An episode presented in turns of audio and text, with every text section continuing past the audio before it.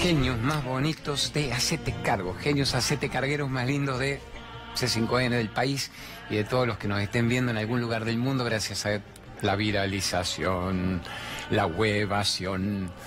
Estamos en un domingo a las 21, el programa va sábados y domingos a las 21 y son dos programas totalmente diferentes, totalmente afines, pero diferentes. En mi vieja época de C5N cuando nos cambió la vida, hacíamos un solo programa los sábados a la noche y se repetía en distintos momentos. Y ahora no, es tanto lo que le está pasando al planeta, tanto lo que le está pasando al país, tanto lo que nos está pasando a nosotros, una década de vida, provocaciones muy brutales para ser libres o morir sometidos, domesticados, que estamos haciendo dos programas solo con preguntas que ustedes mandan en 10 minutos mi querido, querido amigo y productor genio Gerardito se va a Plaza Italia y le dice, acá estoy, es el programa de Claudio, ¿qué quieren preguntar? Y me dice que se sorprende de que vienen en patota los de Odol, los de mi época, y los hijos de los de Odol, y se mandan cada tipo de pregunta. Bueno, ayer, si ustedes se acuerdan, tesoros, la última de las preguntas tenía que ver con el cáncer. Fue un programa muy brutal socialmente ayer, cómo genero abundancia, cómo me saco el miedo, que es lo, lo que paraliza, lo contrario al amor, qué hago cuando los hijos son tomados como rehenes en las parejas, ¿Qué hago para tener una vida que se llame vida y no vivir vidas ajenas? ¿no? Que, no me afecte tanto la reputación, sino la conciencia. Recordemos un toque, ¿qué es la reputación? La mirada de los otros sobre vos. ¿La reputación es válida? No, mandarla a la reputación, ¿por qué? Porque es la mirada ignorante que tiene el otro sobre el mismo y opina y juzga sobre vos. Entonces la conciencia es tu mirada interna.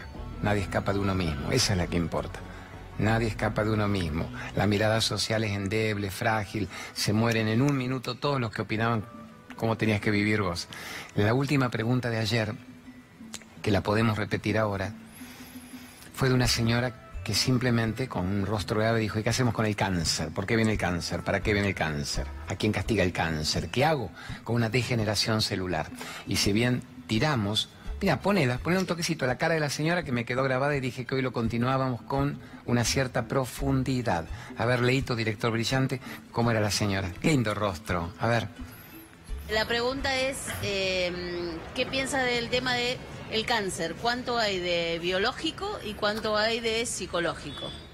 Muy bien, con hermoso rostro. Muy de Madre Teresa, más rellenita. Hermosa mujer. Entonces ayer tiramos un par de ideas en los últimos tres minutos de programa, pero nos parecía absurdo, frívolo, casi irritante, que era responder qué hay con el cáncer emocional y biológico y dijimos que lo pasábamos para hoy. Con la sutileza que también entró una pregunta terriblemente jodida en los Facebook de una chica Regina que dijo, mi hermano está con cáncer de esófago. Hasta ahí la pregunta es lógica, ¿qué médico me recomendás de los que mostrás en el programa? No, ¿cómo lo perdono? ¿Cómo perdono a mi hermano que está con cáncer de esófago? ¿Por qué? Porque me abusó sexualmente durante toda mi infancia. ¿Fuerte o no es fuerte eso? La piba preguntando eso. Regina, ¿cómo puedo perdonar? Se está muriendo. Ojalá se salve, ojalá alcalinice su sangre, su vida.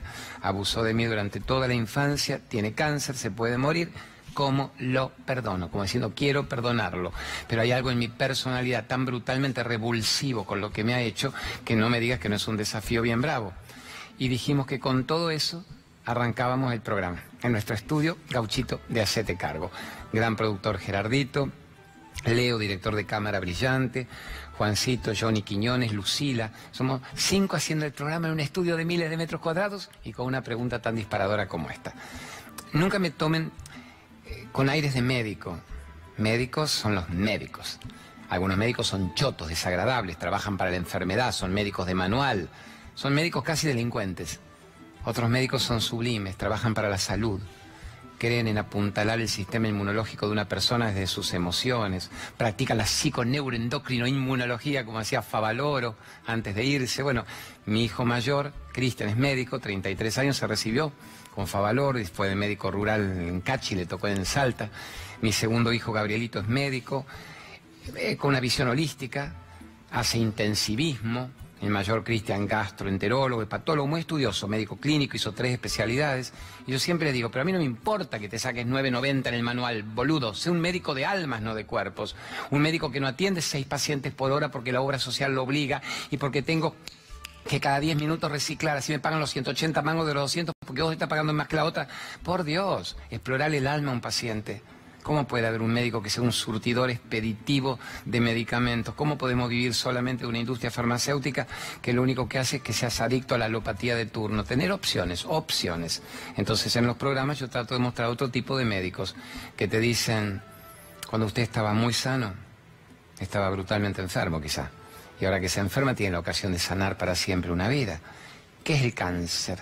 químicamente, biológicamente, una degeneración celular, una descomposición del mecanismo perfecto del cuerpo. El cuerpo es un mecanismo perfecto.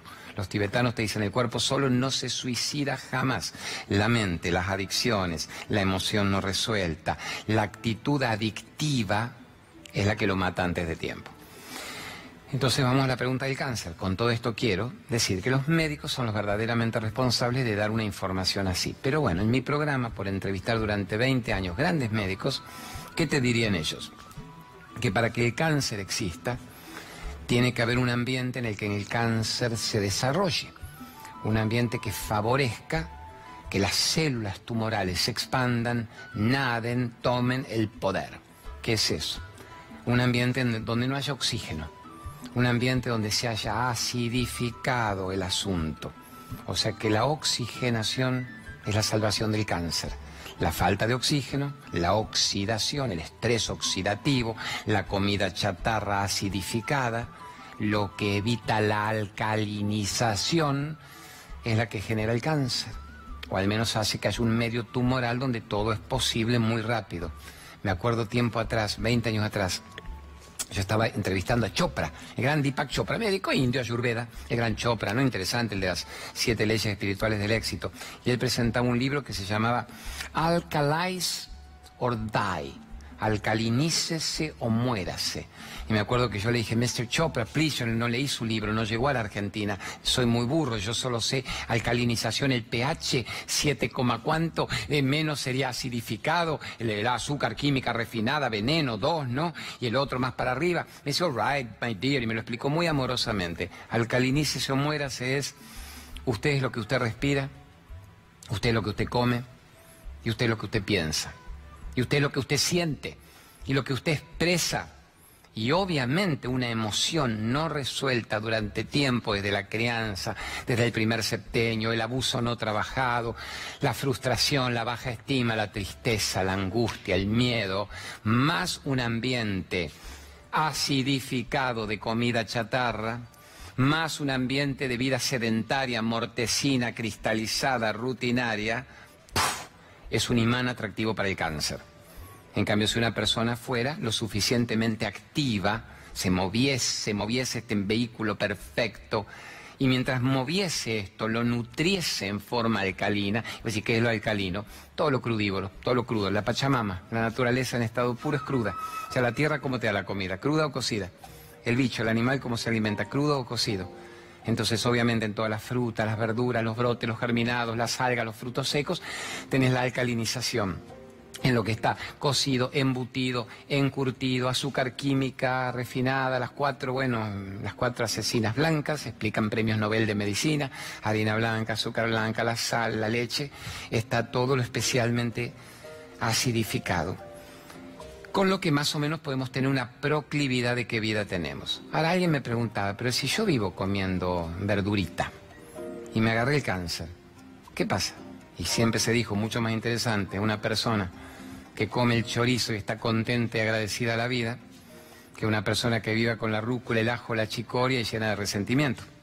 Entonces hay que analizar el combo total. Una pregunta muy interesante es, ¿por qué hasta los 40 parecemos inmortales? Bueno, ahora no, los cánceres están aflorando ya desde chicos chicos.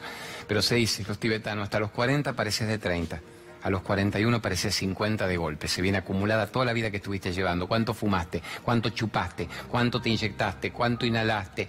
¿Qué vida hiciste? ¿Cuánto putañaste en el sentido no, no equilibrado de la palabra? Eso hasta ahora sería el cáncer. Explicado como un prólogo de lo que un gran médico diría sobre qué hago ahora cuando la enfermedad se desarrolla en mi cuerpo. Me acuerdo de la Madre Teresa cuando le dije, sea cual fuera el estado de la enfermedad, ¿toda persona puede sanar?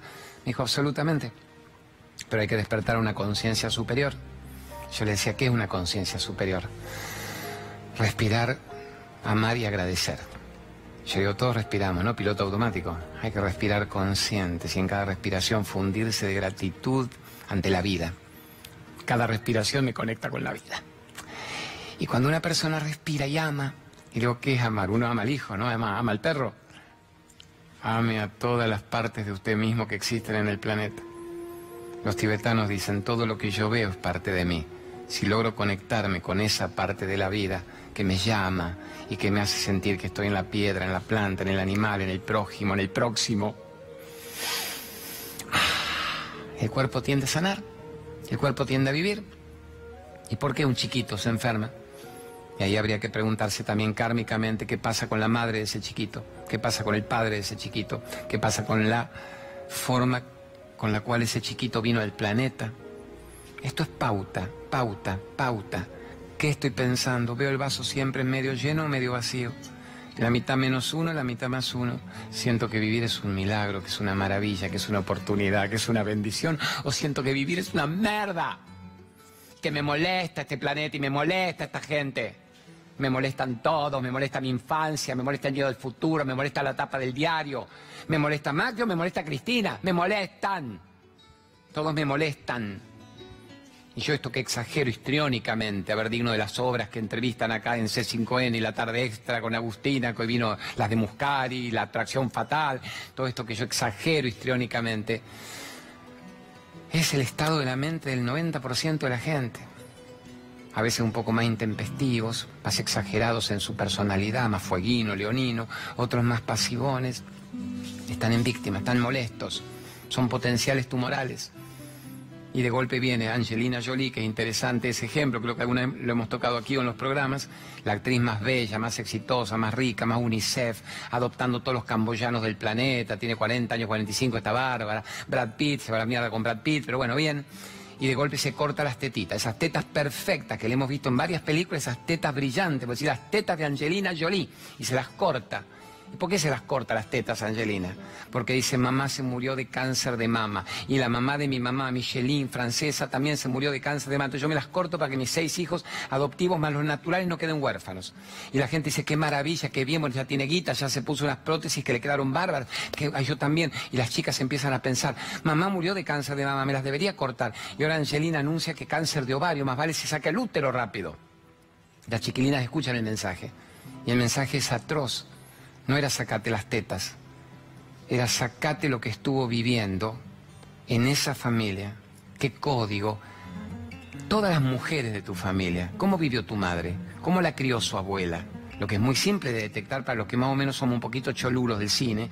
Angelina, Angelina es la hija de John Voight, el gran actor de, de, de Midnight Cowboy, de Perdidos en la Noche, del campeón. Y durante años no permitió que, John Boyd viera a sus propios nenes por los engaños, la infidelidad, el maltrato de John Boyd a su propia madre canadiense. A su vez la madre vivió eso de su abuela. Entonces la pregunta es cómo trataron los hombres de tu familia, las mujeres de su familia para que desarrollaran cáncer de mama. ¿Qué comieron en esa familia? ¿Qué alimentación? ¿Qué psicotoxinas tenían? No es sáquese las tetas para no agarrarse un tumor, sáquese el ovario para que no se la agarre. Hay todo un mensaje tan peligroso porque se aleja de lo simple que es más bien, no es el remedio que tengo que tomar. ¿Qué relación tengo con el medio? ¿Qué remedio? ¿Qué relación tengo con el medio en el que vivo? El medio marca el cáncer. ¿Vivís en un ambiente de frustración? ¿Vivís en un ambiente de conflicto? ¿Vivís en un ambiente de tristeza?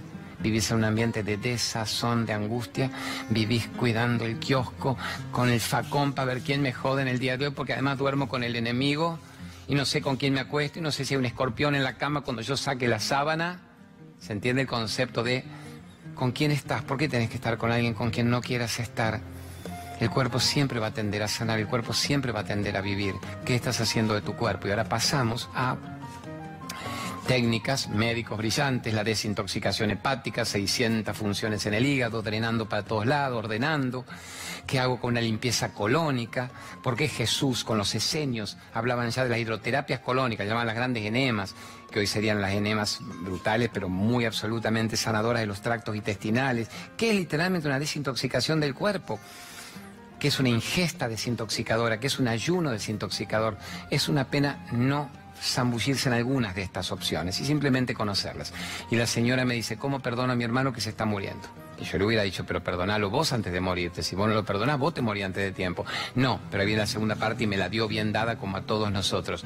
Él abusó sexualmente de mí durante toda mi infancia. Es mi hermano. No es el vecino, es mi hermano. No es el cura, es mi hermano. No es ni siquiera el primo ni el padrastro, es mi hermano. Y yo le digo, es que tenés que perdonarlo igual, porque vos mereces vivir, porque vos mereces no pasar por ningún abuso nunca más físico ni psicológico en esta vida. Y mientras vos no lo perdones en un punto, no hay una resolución del tema. Perdonar no significa, hermano, termino de escuchar a Claudio, te llamo, vení a casa, te perdono, eran juegos de niños, me hiciste doler, pero yo era un ignorante. No, es la personalidad no va a captar nunca, no va a resumir la comprensión de un fenómeno tan atroz. Pero si no perdonas, ese abuso permanece en tu psique y daña tu propio cuerpo. Y lo que fue abusado fue justamente una parte del cuerpo. No permitas que tu mente continúe siendo abusada. Entonces yo digo, perdona porque querés vivir, porque te mereces vivir. Y porque cuántos años tenés, Reggie, hermosa. 40, 30, 50.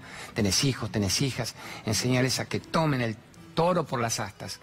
Que no permitan nunca el abuso físico ni psicológico. Para eso las prevenís, con prudencia, no con miedo, no con terror pero les enseñás que su madre es libre del rencor y del odio y que quiere vivir unos muy buenos años hasta ser abuela, con los nietos de tus hijos, de tus hijitas. Entonces yo siento que el momento del perdón es este y que nadie escapa de lo que cada uno generó, eso es harina de otro costal cuando hablemos del karma, pero que no está en uno, más allá de lo vivido, no resolver lo vivido no resolver la comprensión de a qué me lleva un fenómeno tan atroz. Tiene que haber un destino ulterior superior para que yo haya vivido esto. No puedo morirme en el odio, no puedo morirme 20 años antes de tiempo. Luis Hay decía, me abusó, me humilló, me, me sacaron el pibe, me embarazaron, aborté y empezaron los cánceres. Luis Hay, la gran autora, no usted puede sanar su vida. Y hasta que el médico empezó a cortar y dijo, ya no hay más nada que cortar. Y Luis Hay dijo, ya no queda nada que cortar. Voy a tener que cortarme el viejo cerebro. Voy a tener que cortarme el rencor y el odio si quiero vivir. Y vivió 91 pirulos. Y se convirtió en Luis Hay, la gran autora con la que todos 30 años atrás despertamos a decir, ah, usted puede sanar su vida. Más allá del abuso psicológico, la envidia, la frustración, y qué órgano refleja cada cosa. Porque a mí que me vivía doliendo el ojo izquierdo y la nuca izquierda y las migrañas atroces, leo, la izquierda es la madre. Dije, obvio, mis conflictos solamente son con mi madre, mi derecha con el padre, con el mundo no lo tengo. ¿Por qué todo, desde el huevo izquierdo hasta el riñón, tiene una connotación concadenada con las experiencias de vida. Y cuando esa emoción no se resuelve, obviamente aparece el cáncer. A ver, Naroski, ese es un genio este. El perdón siempre contiene... Ah, vamos de nuevo, tranquilos, guárdelo, guárdelo ahí. Gerardito, que es un naroskiano, mi productor, hizo que es mucho más joven que yo, es Odolito joven, lo ama a Naroski. Y me dice, vos sabés, Claudio, que José Naroski es el autor más vendido de la historia de la Argentina. Y digo, eh, un millón setecientos mil libros y es el rey del pensamiento breve, del aforismo. Es decir, a ver, una, dos, tres, cuatro, cinco, seis, siete, nueve palabras para explicar la esencia de un perdón interesante, que es, el perdón siempre contiene justicia, aunque no sea justo. Porque no es justo perdonar a un abusador sexual en tu propia familia. Pero el perdón contiene justicia. ¿Por qué? Porque la justicia divina se desparrama, se precipita, entra más rápido en el que perdona con lo que acabo de decir, ¿dónde está la justicia divina para el abusador? Nadie escapa de lo que cada uno genera. Eh, Reggie, por más que vos perdones a tu hermano, nadie escapa de lo que genera. Si vos dijeras con Jesús, Buda, le rezo a Saibaba y le digo, perdónenlo a mi hermano, que no le pase nada y que vaya por los campos cantando y bailando. No, mi vida, nadie escapa de lo que genera. Y aunque uno no se dé cuenta que el otro vive esa vida, la vive. Pero en vos está el perdón que siempre contiene justicia, aunque no sea justo. Esa es mi única recomendación, amor mío. Si demostrar grandeza y tu hermano viene a vos y te dice, ¿me ayudas? Que con cáncer me estoy muriendo. Yo lo recontra ayudaría. No le enchufaría el pasado. No le hijo de P. Cuando yo gritaba y te pedía que no y yo me insistías y me arruinaste 5 o 10 años de mi vida y vos ahora me pedís que yo te ayude, quiero que te pudras antes. Eso lo diría una telenovela, ¿verdad? Mexicana, turca, putañera o el 90% de la gente. Y hasta es aceptable. Y hasta es lógico de entender. No es tu caso. No es el nuestro. Por algo estamos conectados con esto. Entonces yo no tocaría el tema que está tácito, está implícito hasta que él se muera. Y sí le diría, ¿cómo querés que te ayude? No sé, ¿vos qué harías? A ver, están estos médicos que muestra Claudio, médicos holísticos, médicos médicos, ¿eh? no chamanes de la Amazonia, que serían bárbaros igual. Médicos médicos que te van a llevar a este cambio de comida, a megadosis de vitamina C, a elevar el sistema inmunológico. No vayas quizá por la quimioterapia, anda más rápido por esto, experimenta lo natural, lo que no tenga tanta contraindicación. Anda lo que la Tierra te está dando y fíjate, analiza, entra en Internet y también veamos qué resolución de casos en algunos que estaban desahuciados por la ciencia médica tradicional, se está logrando con este bagaje de información que antes no existía. Yo le daría todo eso a tu hermano, todo eso a tu hermano. Y que lo abrazo y lo beso y lloro, eso depende de vos, mi negra divina. Si tu corazón bueno te dice que sí, hacelo. Y si no, no. Y si no, simplemente dale elementos para que esté mejor. Y hacele saber que lo perdonaste. ¿Te acordás del caso? Si ella me dice, Claudio, te escuché en un programa hace dos fines de semana cuando conté lo de esta señora en cerca de Santa Fe, 60, 70 años, agobiada por el abuso sexual de un padrastro y de un primo. Que eso puedes ponerlo, mira, bueno, está bien la frase de es brutal en eso. ¿Cómo salir del abuso sexual? O más bien, Gerardito, que vos tenés un feeling para esto, cómo trabajar el perdón en un caso de abuso sexual. Eso estaría bueno. ¿Cómo trabajo el perdón en un caso de abuso sexual? Con el caso de esta mujer que un día escuchó un programa mío, la historia de Luis Hay, y decidió ir a perdonar a sus dos abusadores, que eran el padrastro y un primo. y fue, vivían a 20 kilómetros todos. No se había visto en años. Y cuando llega y toca el timbre al padrastro, le cuentan que se acababa de morir. Se había muerto. Se había muerto la noche anterior. Estaba en el velorio. Ella va al velorio, queda choqueada, lo ve en el cajón, pide un minuto de silencio y todos creen que sí, que lloraría por los recuerdos amorosos del pasado y le dice al oído, te perdono, vine hasta acá. Vine hasta acá para decirte que te perdono. Te perdono. Te perdono. Te perdono. Y a medida que le decía te perdono, sintió que la mochila que había cargado se iba. Y que ella era una mujer que caminaba ligera. Caminaba erguida, ligera, bien. Y se fue a ver al otro. Al primo, que yo todavía cuando ella lo contaba dije, Dios, se le habrá muerto también el primo, ¿qué habrá hecho si... No, el primo estaba vivo y le abrió la puerta. Y cuando le abrió la puerta, ella simplemente dijo, vine a perdonarte. Y el tipo cayó en posición fetal, se la agarró, yo me, veía visualmente la imagen, la agarró como un taclecito de rugby, pero dulce, en posición fetal, y se puso a llorar en el suelo. Y ella le decía, no, levántate, yo te perdono. Y el tipo lloraba, lloraba compulsivamente. La catarsis de la culpa de una vida. Y cuando se levanta, no, creo que ella se fue. El tipo siguió llorando, tirado en el suelo. Ella se levantó despacio, con compasión, y le dijo, estás perdonado, y se fue. Y en ese momento ella fue otra mujer. Entonces yo, Regina Hermosa, y digo tu nombre porque lo publicaste con el nombre. Hermosura. Yo diría eso. Y cada uno de nosotros llévelo a aquel que ni siquiera tuvo que vivir una experiencia tan atroz, pero intenta perdonar a alguien o de su círculo íntimo querido o a quien fuera. Eh, cuando escribiste eso, Regina, en el Facebook, si te fijas o vas atrás, hubo 100 similares. ¿Qué hago con mi papá? O de una que me mató, la chica de Posadas, que ahora no me acuerdo el nombre, o si lo acordase no lo diría sin pedirte autorización. Dice, mi papá abusó sexualmente de mí durante mi infancia, Traté de olvidarlo, no se tocó más el tema, mamá fue cómplice de eso, con el tiempo papá solo pedía verme a mí y a mis hijas, pero yo veía la culpa en su mirada, solo pedía estar conmigo como si algo pudiera perdonarlo en mi presencia. Dice, y lo perdoné, no toqué el tema, se murió dándome la mano, el último nombre que dijo antes de morirse fue el mío, fue la chica. ¡Qué historias! Solo queda la grandeza del perdón. Si no, vos ya no lo resuelves y arrastras ese rencor a tu mundo. Y tus hijos merecen ver una madre resiliente, gloriosa, que vuela como el ave fénix de las cenizas y no que queda chamuscada por el fuego ajeno, por el polvo ajeno. Mándeme una pregunta, Gerardito, que sea diferente de la calle. No me mande una muy putarraca, no me mande una muy fuerte. A ver, que ese pibe con cara de bueno puede que haga una pregunta tolerable. A ver, a ver, a ver, cha, cha, Bueno, soy un vendedor en busca de todos los días. Busca. Y bueno, y gracias a Dios se puede trabajar, pero mm, falta un poco más, ¿no? ¿Qué consejo me podés dar para vender más? Bravo. No es una mala pregunta, mi busca, súper genio. Pero escúchame, dame bola. Dame bola. Visualizate vos los resultados que querés lograr. Sé muy claro primero en la visión de qué querés. Yo te dijera, ¿qué es para vos vender más y mejor? Porque como me dijeras, Claudio, me baso en el número eh, económico final del día. Estoy vendiendo, ejemplo, mil mangos por día, 30 mil pesos por mes. Bueno, hay que ver cuánto te queda después para vos, específico, neto. Pero ponele, yo necesito vender tres veces más cuatro de lo que vendo ahora. Pon un número claro, sé claro. O sea, quiero que me vaya mejor. Mejor no es una orden clara. Mejor es un peso más, es mejor que lo anterior.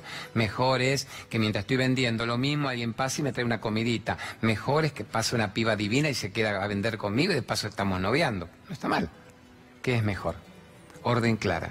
¿Cuánto querés vender? ¿Cuánto querés ganar? ¿Cuántas horas querés trabajar? ¿Qué querés vender? ¿Qué productos querés vender? ¿Los productos que vos vendés son buenos para la sociedad? ¿Vendés algo bueno, vendés algo digno? ¿O vendés algo que daña cuerpos y mentes? ¿Interesante eso? ¿Qué vendés? ¿Qué vendés? ¿Cuánto querés vender? ¿Cuánto querés ganar por día? ¿Cuántas horas querés trabajar? ¿En qué ambiente querés trabajar? ¿Cómo querés desarrollar tu trabajo? ¿Solo? ¿Con quién? ¿Con tu familia? ¿Con una novia? ¿En qué ambiente querés moverte? Tenés que hacer la película, la composición. ¿Cómo quiero desarrollar mi vida comercial? ¿Cuánto tiempo querés vender en la calle? Eso es un busca, dijiste. ¿Cuánto tiempo querés seguir de busca? Porque en lugar de ser un busca, no sos un encuentra. No soy un busca, soy un encuentra. ¿Qué encontraste?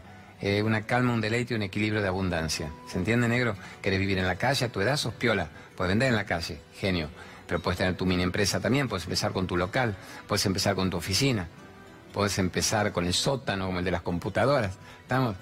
Entonces, Steve Jobs, ¿qué querés? Una vez que lo tenés claro, decretalo, decilo, decítelo bien alto. ¿Para qué? Para que la mente lo escuche. Decilo, escúchalo, repetilo. Visualizalo en una pantalla, como si fuera la pantalla mental. Visualizalo ahí sucediendo. Velo sucediendo. Se dice la fe es la posesión anticipada del milagro. Lo estoy viendo suceder. No digo, ojalá Jesucito me ayude, ay, que me salga, si no esté con este gobierno cuando cambie, el año que viene me va a ir mejor con el que venga, que vuelva Cristina, no que venga la oposición, que venga. No, en este momento, ¿qué quiero? Quiero que me suceda ahora. Soy una persona honesta, activa, buena, buen flaco, le deseo el bien a los demás. No quiero joder a nadie, no quiero robar a nadie. Quiero ganar muy bien con lo que yo tengo para ofrecer. Y no me quedo con esto. Hoy tengo este material. Cuando este material se acabe, ¿qué material quiero trabajar? ¿Cuánto quiero ganar? ¿Cómo quiero? Lo decreto, lo visualizo. Lo plasmo. ¿Qué es el verbo plasma? Cuando viene el mundial, todos quieren la televisión plasma. Y acá tenemos 8.000 plasmas. ¿Qué es el plasma? La canalización energética, la materialización de la energía. La energía se plasma, se materializa. Plásmalo para los, los, astrónomos, los astrofísicos de la NASA y del Balseiro. ¿Qué te dicen? Que en este momento el planeta Tierra está bajo las Pléyades a un nivel astronómico. Las Pléyades serían el centro de la galaxia nuestra. Entonces, en este momento, la Tierra es la que más plasma recibe en el centro de la galaxia de las Pléyades. Y además, muchos estudios espirituales dicen, muchos de nosotros éramos pleyadianos. ¿Qué es la precipitación del plasma? Parece que la mente está en un nivel tan poderoso que todo lo que genuinamente decretemos, visualicemos y sintamos que merecemos, empieza a venir. Entonces, ojo, mi negro, busca, encuéntrate, llamo ahora. ¿Qué sentís que te mereces? ¿Qué sentimos que nos merecemos? ¿Qué podemos plasmar esta noche? Ahora, cuando termine el programa, ¿qué podemos plasmar? A conciencia. Vamos al baño, a la ducha, abrazar a un ser querido, un hijo. ¿Qué podemos plasmar? ¿Qué merecimiento tenemos para plasmar? El único requisito del universo, dijimos, es que sientas que te lo mereces, pero que trabajes para eso. No es gratis, es adorable, no es gratis. ¿Trabajás para eso que querés recibir? ¿Sos un ser que trabaja para el bien, para la luz, un servidor de la luz, una buena persona? ¿O trabajás para el puterío, para el crimen, para la estupidez, para la división, para la manipulación, para la especulación? ¿Trabajás para joder gente? ¿O trabajás para ayudar gente? Esa es la vida que vas a recibir, para el busca encuentra. Bravo, mándame una más. Estuvo bien, bueno, ah, me dice, tengo una chotita para dártela, no me la cuentes ahora, guardala para el otro bloque. Ah, ya, supongo cuál puede ser. Me dice, ¿no te ofende que te mande una pregunta? No, no me ofende, pelotudón, mandala en el otro bloque. Eh, voy a lo de Ulises y las sirenas, que tiene que ver con la tentación del mundo. A veces me da ganas de sentarme, pero si me siento, no rompo el micrófono. Eh, Juancito Piedra, no lo rompo seguro. Me quedo un, eh, un rato más parado y después me siento. Bueno, me, me, siento, me siento, me siento. Porque yo me muevo mucho. Me han puesto un micrófono acá en el traste y otra cuca para escuchar. Y cuando me siento mal, lo rompo. Vamos despacio en cámara lenta. Ahí estamos. Ulises y las sirenas. Es un mito para entender la tentación del mundo. Si no lo cuento solamente para que digan, ay, qué lindo los recuerdos de la Ilíada y la Odisea y los viajes de Ulises y la tela de Penélope y Telémaco y el rapto de Helena de Troya y el caballo de Ulises. Lo cuento porque en cada mito también podemos hablar de lo que es un mito y lo que es la desmitificación. Un mito significa lo que se te ha dicho. Un mito es lo que se te dijo que era posible, imposible, necesario, conveniente, según la sociedad. Y la desmitificación es cómo aplico ese mito y lo transformo para mi propio crecimiento. ¿Se entiende, tesoros? Entonces Ulises, eh, alguien me dice, no tengo idea de qué habla, Odiseo, la Odisea, la guerra de Troya, pone la película de Brad Pitt. Algunos me agarran con eso. Cuando Ulises, que era el capo intelectual del caballo de Troya, el más inteligente de todos, tiene que retornar a su isla, a Ítaca, la famosa Ítaca, tarda 10 años más, 20 años fuera de su tierra. Los pretendientes que la querían a Penélope, a su esposa, que tejía la tela de día y la destejía de noche para no tener que elegir pretendiente. Y en concreto Ulises vive en cada etapa una isla, una aventura diferente, donde hay un aprendizaje álmico espiritual.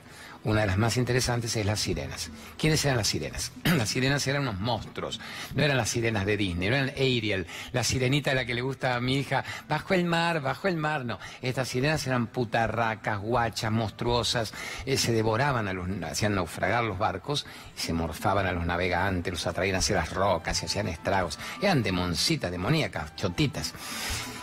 Pero, ¿cómo los captaban? cómo atraían a todos los navegantes. Cantaban como los dioses. El canto de las sirenas era sublime. Dice que ni los dioses se resistían al canto embriagador de las sirenas y que los grandes navegantes, que no creían que fueran monstruos, no se perdían la posibilidad de entrar en néctar y ambrosía y en éxtasis con ese canto sin medir las consecuencias. Pero Ulises, que era brillante, sabía que para retornar a su tierra uno de los lugares era pasar por el estrecho de las sirenas. Entonces, qué urde, porque él no quería perderse eso como ningún humano normal que no quiere perderse el mundo con el deslumbramiento, pero sabía que si se sometía al canto, morían devorados todos, y tenía como 100 además navegantes a sus órdenes. Entonces a todos los navegantes les pone grandes tapones de cera, se ve que en ese momento como lo Ícaro de ayer, a la cera, a la sustancia, les tapa los oídos en forma hermética con grandes tapones de cera para que nunca pudieran escuchar el canto de las sirenas con lo que se tirarían al mar automáticamente y que siguieran remando y remando con rapidez para pasar por ese estrecho. Pero él, que era Ulises o Odiseo el sabio, no quería perderse eso. ¿Qué es? ¿Cuál es el plan? que más o menos equilibraría. Se hace atar al mástil central, atar totalmente atado sin posibilidad de desatarse y le ordena a sus súbditos, a sus navegantes, a sus guerreros, que por más que grite, implore, amenace, putee, no pueden desatarlo, que ni lo vieran en absoluto, que lo mantengan adherido al mástil, pero con los oídos descubiertos para poder captar ese canto sublime de las sirenas. Dicho y hecho, así se dan las circunstancias, y Ulises pasa por el estrecho volviéndose loco de desesperación por querer estar con esas mujeres de ese canto embriagador, pero sabiendo que sus navegantes no solo ni lo miraban, sino que seguían raudamente pasando la zona, mientras él se desgañitaba por tirarse en las aguas del mundo. ¿Qué significa esto? El mundo es tentador. Las sirenas están en todos lados. Las sirenas nos vuelven locos no a las sirenas de la ambulancia, no a las sirenas de la policía, las sirenas del llame ya, comprame esto, el shopping de turno, el zapping de turno, las sirenas de la necesidad de pertenecer al grupo sanador del culo derecho, a ponerte el tercer ojo pintado, la tentación espiritual, los rituales, los textos, los diezmos, las sanaciones, todo aquello que me haga huir de mí y llegar afuera buscando manotazos de ahogado desde un templo, desde una religión, desde una nueva medicina, desde la alopatía de turno, todo sistema de creencias que te diga el mío es el verdadero, ungido por la gracia divina y los demás arderán en el infierno, todo aquel que diga cuando compres este auto, cuando te pongas esta ropa, cuando mires este programa, cuando te chupes esta droga, serás feliz. Ese es el canto de las sirenas. Y estamos todos sometidos al canto de las sirenas.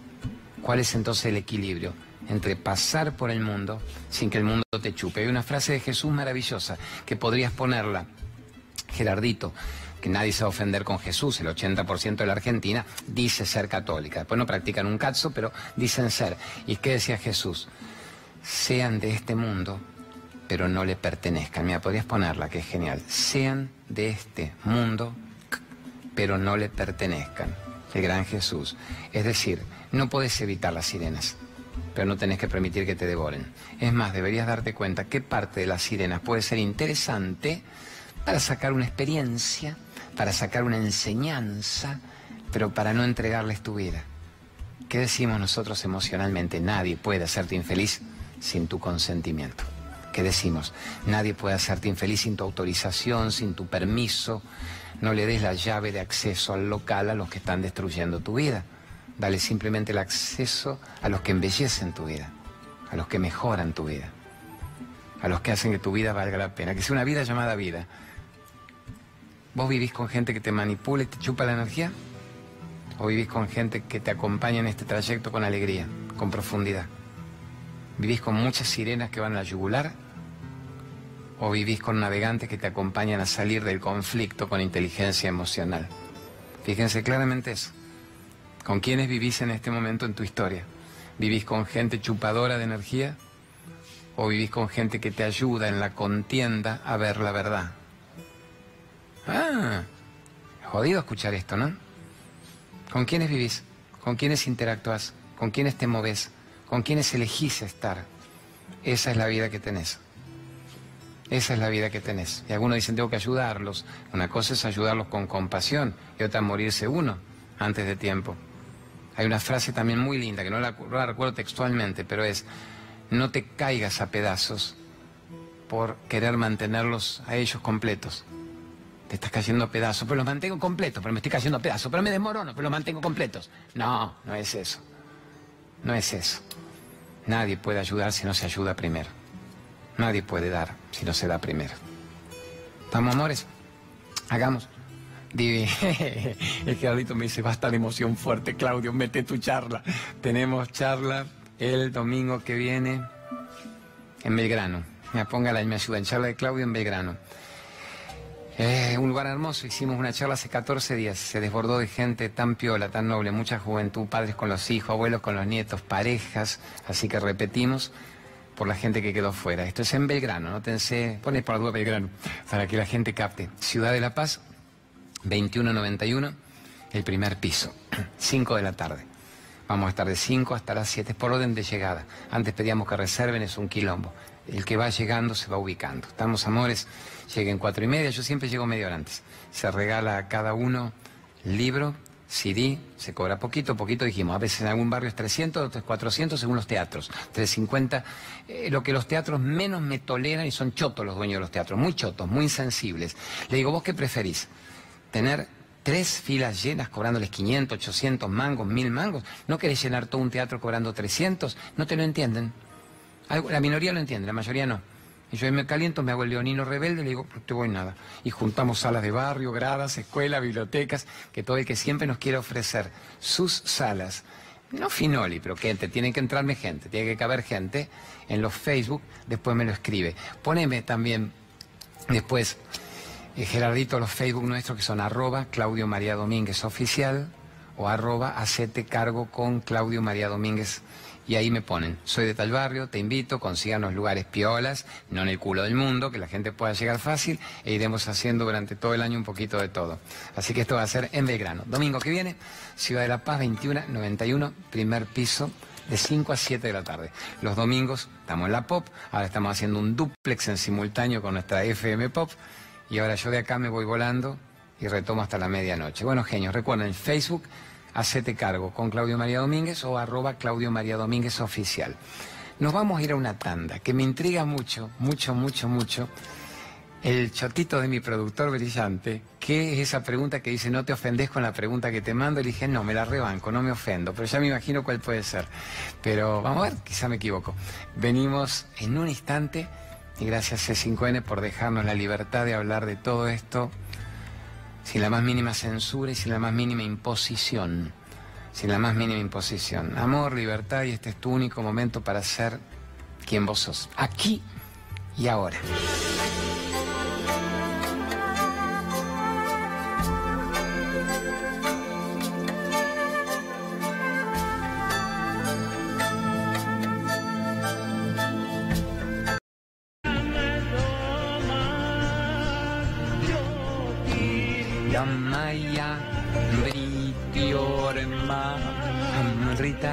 Ritangamaya.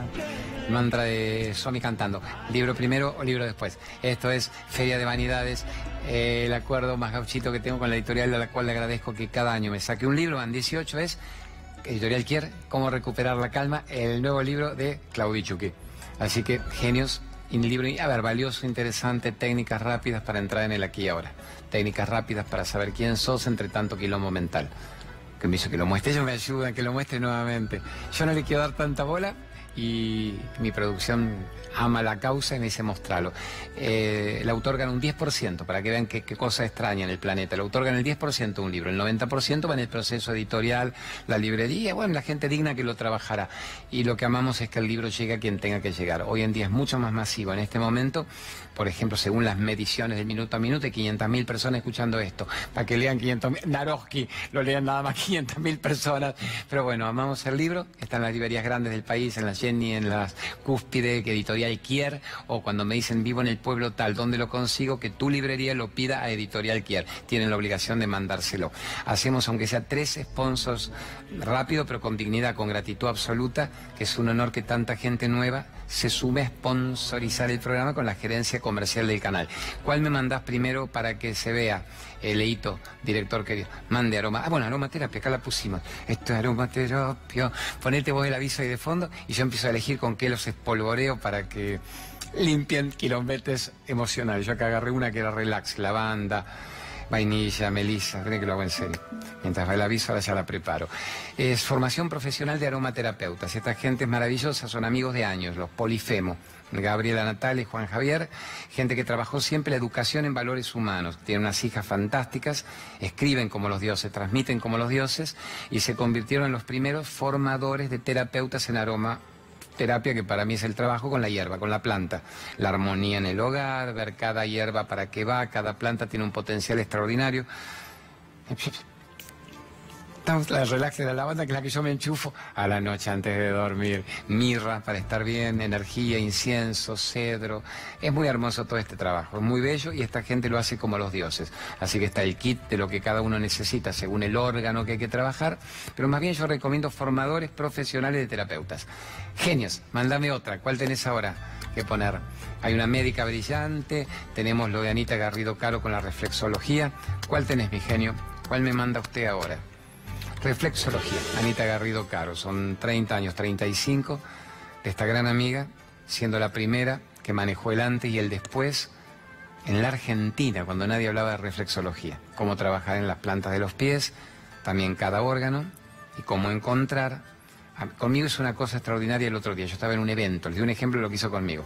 Estaba en un evento me sentí un poco incómodo, 20 horas de traqueteo, viaje, la nuca, el ojo, mi madre y me empezó a tocar y me dice, sí, acá. Digo, ay, ¿qué pasó ahí? Me dice, tranquilo, en cinco minutos, con tu estilo de vida, no comiendo chatarra, alcalinizado, activo, tengo que sacarte esta molestia. A los cinco minutos lo que hizo, yo era otra persona y quería cantar y bailar por los aires. Gran, gran maestra, gran profesional, gran formadora, Ana Garrido Caro, en lo que es reflexología como desbloquear, destrabar, potenciar sistema inmunológico elevado. Y mandame una última a la médica, hoy que las consultas fueron del cáncer, una médica Lorena Tuapanta Vera, es una médica tan buena para mí, que ella hace la terapia cráneo-sacral, una gran médica, homeópata unicista, desintoxicadora, lo que llamamos medicina natural, de lo que hablábamos hoy con la pregunta del cáncer. Pero además médica joven, no debe tener ni 40 años, de 30 años esta piba, y los casos que yo le he visto son sublimes.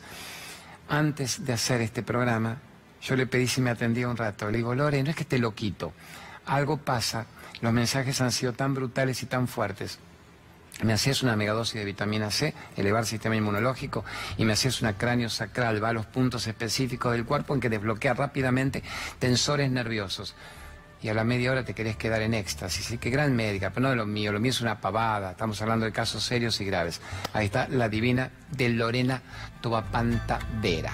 Igual en Radio 10. En la POP estoy media hora, a veces una hora con médicos sacudidores de polvareda, entrevistándolos y explicándolos claramente qué se hace con tal patología o para salir del dolor o de la enfermedad autoinmune de años. Eso síganos en Radio 10 y en la POP. Vamos con la pregunta de la calle. ¿Vas a poner la que decís que es chotita? Vamos, vamos a poner la chotita. A ver, a ver, a ver. Ponga, ponga, ponga. Ponga, a ver. Soy del Teo de Palermo acá, gang shit, este, you know, representando el barrio. Mi pregunta para vos es, ¿usaste las drogas psicoactivas como método de introspección espiritual o, o- algo por el estilo? Buah. Esta era la chotita.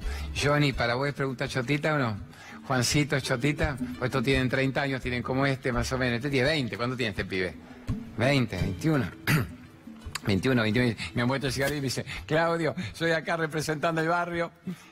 Genio. Igual con, con pibes que aunque sea tengan la mente abierta también puedes entenderte rápidamente. No me da ninguna vergüenza. La pregunta es si tomé drogas. Te, te la voy a hacer peor. Como, como- te la hago peor. Mira la que me hacen a mí por la calle. Eh, la gente que te sigue son los de Odol, dijimos, de 50 para arriba, 50. Los pibes de los de Odol son los que te paran cuando vas caminando y te dice, le hacé la selfie para mi vieja, vení que te adora, decirle nadie te puede hacer infeliz sin tu consentimiento, déjame que te saque la foto. Estos son los pibes, son muy nobles. Y te pregunta uno cada cinco, flaco, entre nosotros, decime, ¿qué te fumás vos? ¿Vos cuál te fumás? ¿De la buena? ¿De cuál? Digo, ¿por qué? Me dice, nadie puede estar up, up, up. Vos no podés estar arriba mal. ¿Cuál te fumás? ¿Cuál te tomás? Después te manda la broma, te dicen que la espirulina, que le metés Ferné, con cuál, vos te tomás la que se chupa, la de la pepa. Y yo me tomo con mucho humor y le digo, si vos tenés una, tenés una fantasía, lamento desilusionarte, pero bueno, no es malo desilusión, salir de la ilusión. Le digo, nunca probé marihuana en la vida. No que me tomo y que me chupo y que me fumo para estar, wow, wow, el hombre, la sátira de un imitador. No probé marihuana. O sea, no fumo y no bebo. A ver, fumar es malo bajo todo punto, es cancerígeno brutal, no estamos descubriendo América. Beber, si fuera con moderación, quien bebe con moderación, quien se degusta un vinito, quien se cae todavía. Yo no bebo porque no tengo cultura alcohólica, pues no viola el vegetarianismo, yo podía chuparme algo. No tengo cultura alcohólica y cada vez que intento tomar, ya ni intento, la última vez fue en el programa de Repeto, pero al menos me gané el corchito, me gané el auto por chuparme medio vaso de champán. Me pongo muy contento. Claro, a ver, bebo algo, me acuerdo, medio vaso de champán. Estaba la Nata, estaba la Marina Calabró, una, una modelo hermosa, la Natalia Lobo, actriz. Había gente muy piola, la Julieta Díaz, mi nona, el Weinreich, gente muy piola. Estábamos ahí. Yo me tomé, primero me ponía un poco tenso, la nata estaba muy criticón del gobierno, después de un momento me vio a mí y dijo, bueno, yo no le creo a nadie, dice, el único que más o menos me cae bien es Claudio. Digo, "Oh, la nata tibetano, la, el Weinreich gracioso, la Julieta Díaz adorable, las modelos, y había que tirar el corchito. Y yo que no, no chupo, entonces no sé ni siquiera el tamaño de un corcho comparado a una taza. Y era por sorteo. No era que quedaba el que quería y ganaba. Iban sorteando y rajándolos a todos. Y yo iba quedando. Y al final quedamos la Julieta Díaz y yo para el, corcho. Y me acuerdo que lo pusimos ahí, nos ponían Rosín, mi querido Rosín, que era mi compañero de pase de, la pop, me decía, Claudio, a ver, no seas tan nabo, dale, trata de meter algo, que yo dije, voy a tirar para cualquier lado. La Julieta Díaz era más nava que yo. Entonces empieza la Julieta, le pone las copas y hace así, la manda para el camarógrafo. Y entonces yo dije, a ver, cierro los ojos y miro la cara de la Madre Teresa. ¡Ping! Y la meto le da la Julieta segundo oportunidad, la Julieta se concentra, ¡ping! la manda la mierda para otro lado. Yo dije, veo la cara de Saibaba, ¡pum! y la meto. Viene Guillermo Carnaghi, uno de estos actores brillantes, hace una picardía. Mientras yo me fui al baño, le acerca la copa más a la Julieta para que pegue una Julieta, se la pone acá. Y Julieta la pega. Y yo me alegré por la mina, digo, bueno, algo la pega, se la pusieron ahí, tac. Y me faltaba una más. Si yo la metía o no erraba, ganaba. Y dije, veo la cara de Amma y el Dalai Lama y todo junto y San Germán y Jesús, ¡ping! Y la pegué. Y estaba tan contento, me había chupado el medio vaso de champán, me fui a saltar con las modelos en el auto, pasaba la pierna a las modelos, bailaba como la música disco. Repeto, estaba fascinado, decía, déjenlo que siga, se chupó. Esa fue toda mi experiencia alcoholizado, ganándome el corchito de repeto. Y para cómo la llamo a mi esposa y le digo, Eliana, me gané el auto, me gané el auto, aunque sea... Y me dice, lo que quieras, lo que quieras, pero no vuelvas a casa, tu comportamiento es vergonzoso. Y me cortó. Yo estaba fascinado con el auto. Llamo a mis hijos y mi, Cristian y Gabriel me dicen, viejo, qué culo tenés, ¿cómo te fuiste a ganar el auto? Esa es toda mi cultura alcohólica, entonces no tengo. Vamos a la droga. ¿Por qué nunca probé marihuana en la vida? A los 20 no me tenté. Y a mi edad, la vejez viruela, no la voy a probar. Te decían, a ver, eh, claro, la lluvia, eso, ponete qué drogas consumís, ponele que eso está bueno, Aliteo de Palermo, ponele vos, Gerardito, qué drogas consumís, porque esto es provocador para que la gente entienda con qué drogas me puedo enchufar para ser una persona luminosa y espiritual. Entonces, eh, a mi edad ya no, me acuerdo que en esa época mía de Fontana y de Romay, cuando yo iba filmando viajes, en Francia, me acuerdo en el Festival de Cannes, presentaban la película Gerard Depardieu, el Anastasia Kinski, Polanski, y todos pasaban el cigarrillito en, rueda hasta de, prensa, y cuando me decían a mí, decían, no, no, merci, me dice, vous voulez, vous voulez pas? No, no, merci, seguían, me parecía lo más normal del mundo. Entonces, no creo que haya necesidad de drogarse para tener una mente entusiasta y alegre y querer amar la vida que justamente es una pena tener que tomarse un psicotrópico, un psicoactivo, como vos le llamás, en los de alteradores de conciencia, para poder generar intenciones benéficas, para poder generar entusiasmo y alegría. Pero ¿por qué no lo puedo generar meditando? ¿Por qué no puedo ir de la medicación a la meditación? ¿Por qué no puedo tomar espirulina y jugo de, a ver, un licuado mío? ¿Querés saber lo que es un licuado mío? El ilteo boludón genio de Palermo, que es un licuado mío, me tomo tres por día. Quedo flaco, la, como cago, como cago, porque vas al baño cada rato, pero contento. Un licuado mío es arándanos, fruta roja, pero porque es bueno para la próstata del hombre. El, otro día grabo algo y digo, bueno para la próstata del hombre y de las mujeres. Y, mi hija ama de 10 años me dice, papá, las mujeres no tienen próstata. digo, hija, ya sé, pero si la próstata del hombre funciona, pues las mujeres se ponen contentas. No entendió mucho, pero quedó, la próstata del hombre y la mujer. Bueno, me echo arándano, un mango, alguna fruta dulzona que a mí me gusta, lo que esté de estación, banana, durazno, y ahí con eso le meto 10 almendras, una gran cucharada de aceite de coco, que es la laurina, lo más parecido a la tetita de la madre, el calostro. Le meto todo eso, a ver qué más. Le puedo poner un poquito de espirulina, algún antioxidante, hojas verdes para tener clorofila, la vitamina B12, aceite de chía, aceite de lino, aceite de sésamo. Me hago un combo. Salen dos tazas. Eso lo tomo durante toda la mañana. A la tarde, lo mismo. Y a la noche, lo mismo. Y puedo comer una vez en el día una gran ensalada, un par de paltas. Trato de comer crudo palta, tomate, ajo, rúcula, chicoria, hoja verde. Y vamos a decir una gran picardía, una gran picardía cuando hace frío, una barra de chocolate, lo más negro posible, el cacao más puro posible.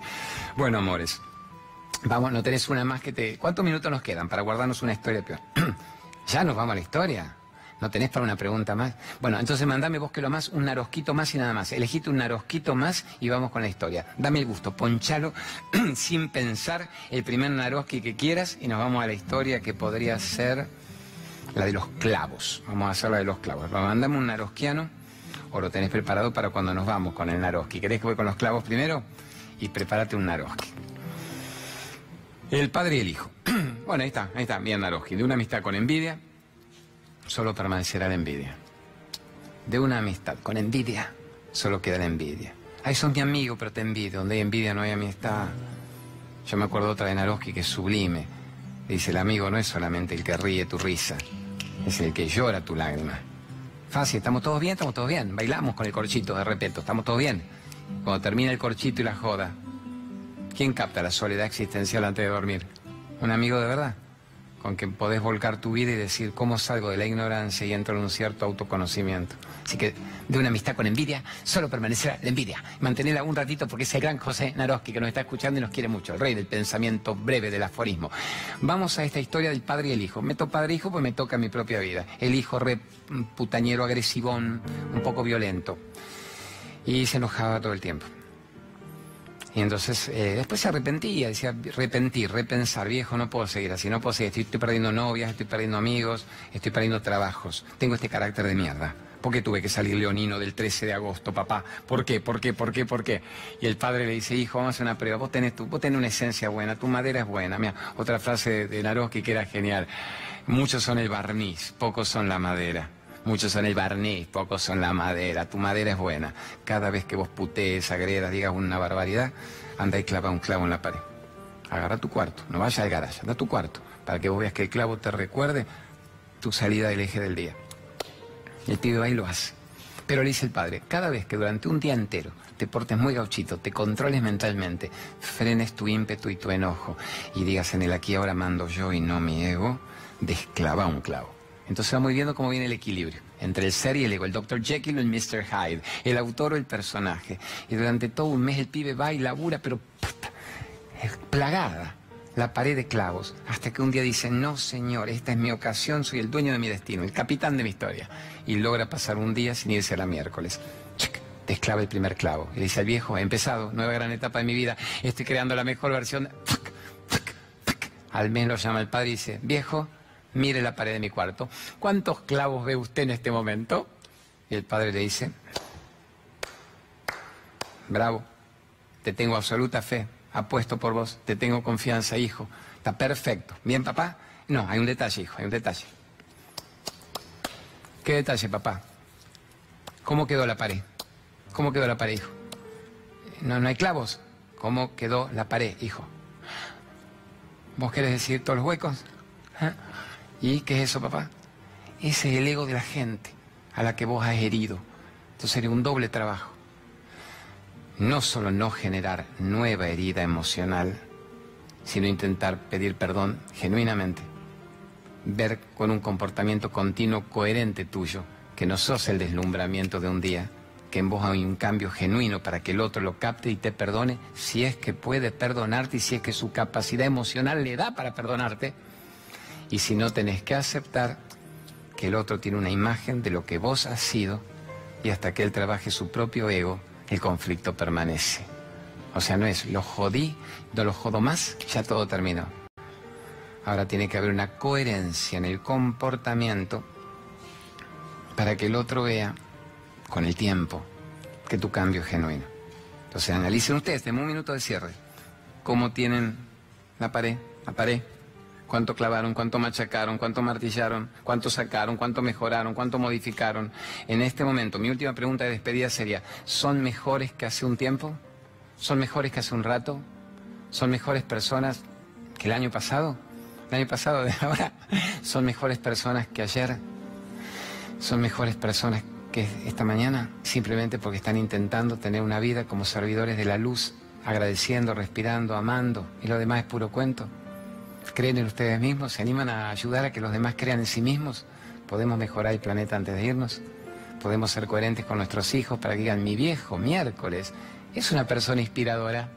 No es que lo amo porque es mi viejo, lo amo porque me inspira su vida. Nos vamos, genios. A ver, Carlitos Infante, glorioso. Mi tercetazo, el triunvirato es Carlitos Infante, Nico Bocache, Vero Aragona, que nos dan bolilla con esto yo les agradezco desde el alma. Mi familia más divina, la él, los cuatro tercetazos, Eliana.